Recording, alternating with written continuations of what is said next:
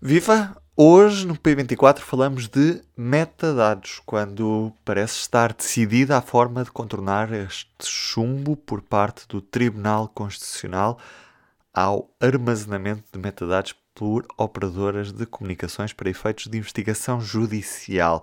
O tema é complexo e por isso a maneira mais fácil é ir até à Assembleia da República ao encontro da repórter parlamentar do Público, Maria Lopes, que está comigo neste P24 até porque nesta quarta-feira soubemos que o Parlamento deverá discutir a 3 de junho o projeto de lei do PSD que altera precisamente esta lei de conservação dos metadados, ainda sem ter a certeza de que a proposta de lei prometida pelo governo esteja já nessa altura no Parlamento. Antes de tudo, P24. O seu dia começa aqui. Começa aqui. Começa aqui. Com Maria Lopes, vamos perceber afinal o que é que está no centro desta polémica. Maria, o que é que são metadados, afinal? São as informações sobre uh, tráfego e localização das chamadas, ou seja, quem liga para quem, que número é que liga para, para que número, uh, quando, a duração da chamada, onde é que estavam essas pessoas e, mesmo que estejam em movimento, o código de cada telefone é identificado a sua movimentação são também, eh, além das chamadas telefónicas, são também incluídos os e-mails, ou seja, é possível saber quando é que cada, das, cada uma das pessoas acedeu à internet, quando é que enviou o e-mail, para onde é que enviou o e-mail, se ele foi lido ou não foi lido, quando é que foi lido. Esse tipo de informação, uh, muito geral e são muitos dados, é aquilo que nós hoje em dia consideramos os metadados. Eu imagino que esses dados pertençam às operadoras de telecomunicações e também aos serviços online que usamos. Onde é que entra o Estado nesta, neste assunto? Neste momento, uh, o, o, Estado entrou quando o Estado, não, foram, não foi o Estado, foram os tribunais. Há uma diretiva uh, que, que, Portugal transpôs em 2008 e que entrou em vigor em 2009 e que permitia às operadoras, ou melhor, estipulava que as operadoras guardassem esses dados durante um ano para efeitos de uh, investigação, de acesso uh, das, das forças e serviços de segurança e, portanto, para investigação judicial para um tipo de crimes, de criminalidade organizada, terrorismo, tráfico de droga, homicídios, etc. Criminalidade uh, mais pesada, entre aspas, chamemos-lhe assim.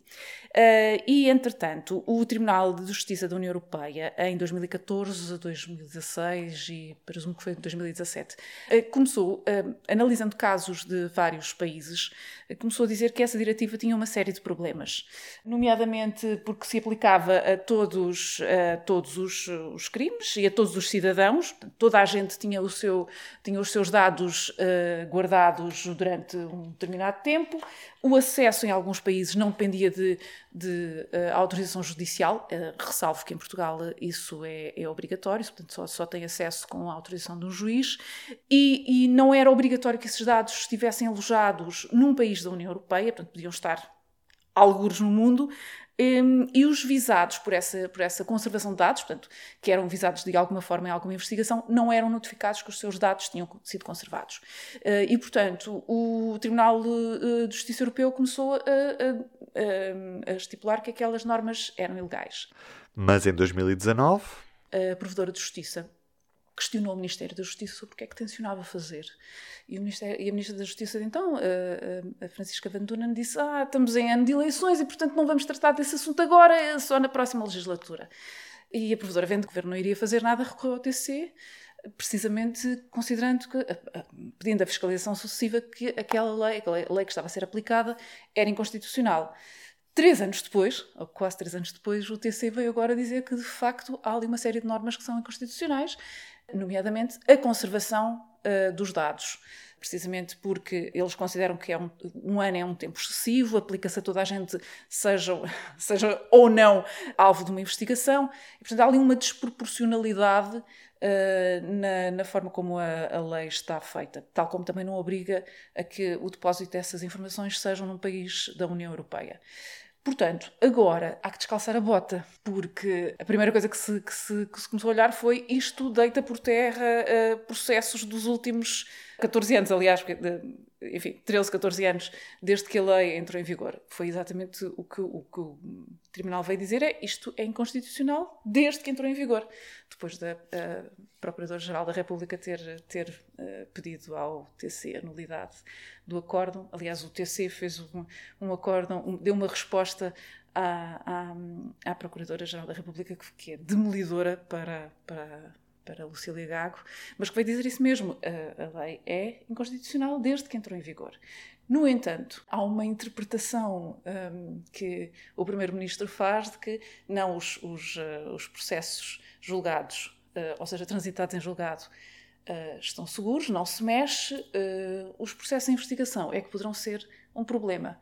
Só que na reunião de segunda-feira do Conselho Superior de Segurança Interna, daquilo que se pôde perceber é que o Ministério da Justiça e as eh, forças de segurança que fazem as investigações ainda não terão conseguido fazer a contabilização de todos os processos que, uh, cuja, cuja acusação ou cuja base da investigação se baseia essencialmente em metadados.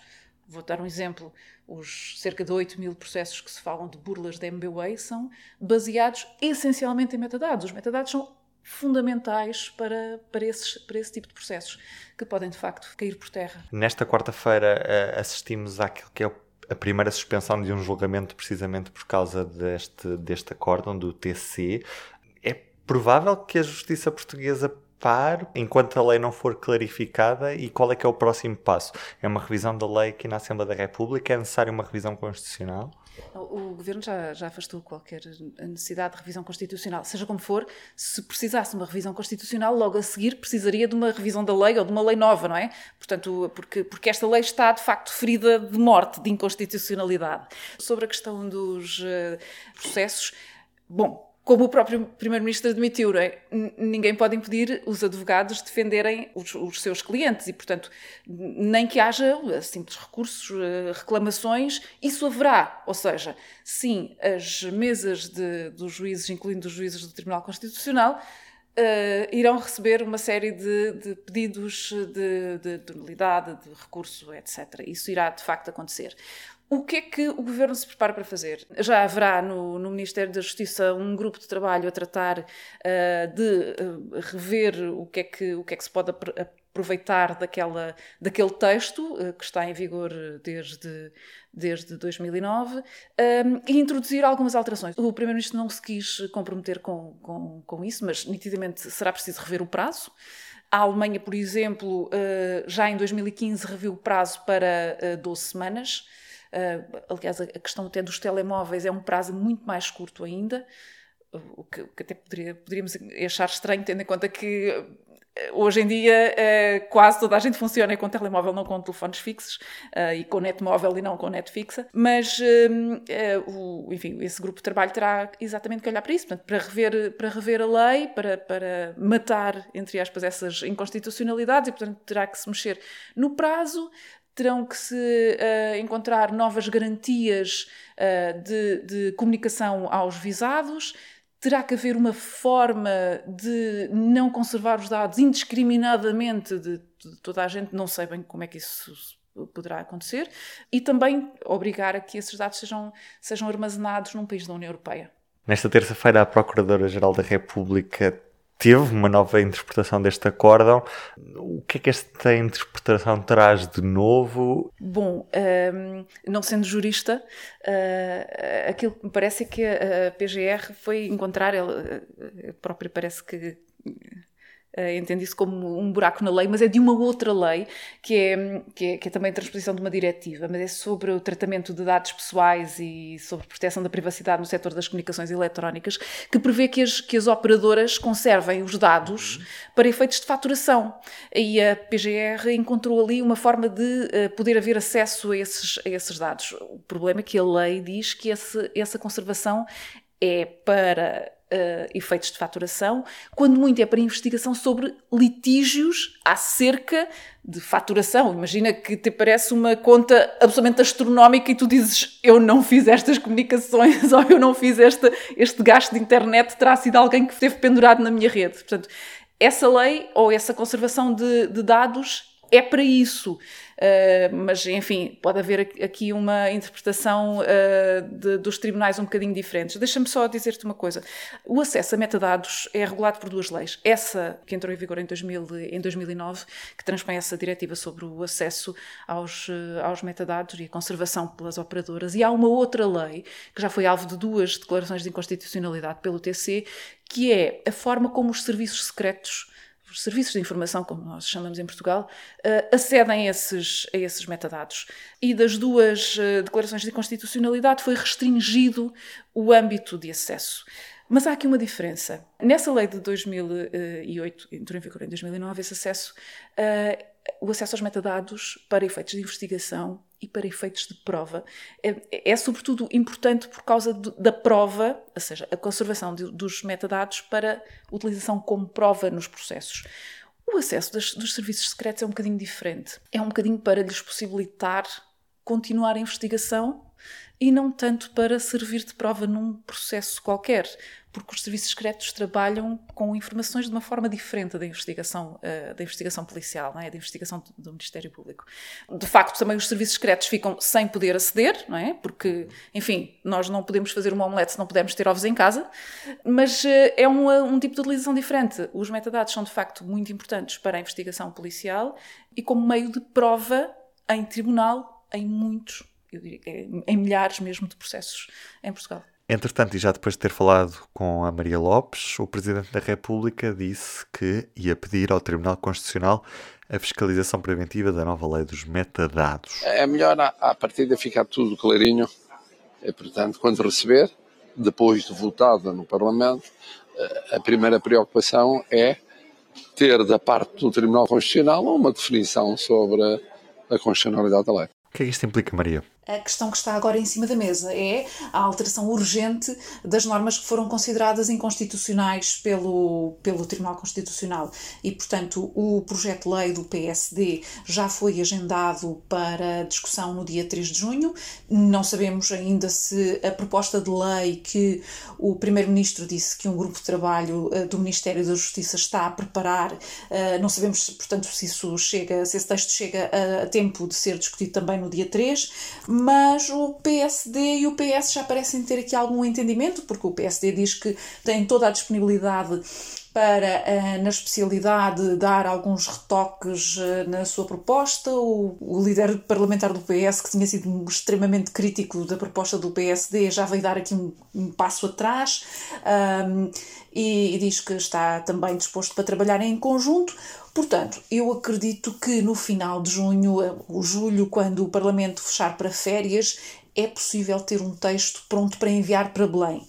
A questão é que uh, o Presidente da República já disse que ia, ia pedir uh, a fiscalização preventiva ao Tribunal Constitucional. Portanto, o tempo de, eh, de, perceber se a solução legislativa que, que, o Parlamento chegar rapidamente, porque já o admitiu que tem que ser rapidamente, um, o tempo que isso irá demorar está na, novamente nas mãos do Tribunal Constitucional e do tempo que demorar a decidir.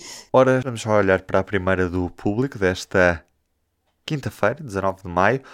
O Partido Socialista está perplexo depois de Marcelo ter revelado a data de visita de António Costa a Kiev. Na realidade, Marcelo Rebelo de Sousa disse que o Primeiro-Ministro ia aproveitar esta deslocação diplomática à Roménia e à Polónia e ia também à Ucrânia, contrariando o governo que até agora tinha mantido em sigilo quando é que Costa ia até à capital ucraniana. Estão tensas as relações entre Belém e São Bento. Ainda Covid-19, os casos sobem, 94% dos óbitos por Covid são em pessoas com mais de 70 anos. O país está agora com níveis de mortalidade acima do esperado para esta altura do ano, com o contributo significativo da pandemia da Covid-19. Apesar das máscaras já não serem obrigatórias na larga maioria dos locais públicos, é manter todas as cautelas e avaliar o risco em cada situação. Eu sou o Ruben Martins, do P24 é tudo por hoje. Amanhã há mais um episódio, como todas as manhãs. Obrigado por estar desse lado. Fico à espera, como sempre, todos os dias. Já agora, não se esqueça de subscrever o podcast para receber sempre os episódios em primeira mão. Até amanhã. o público fica no ouvido.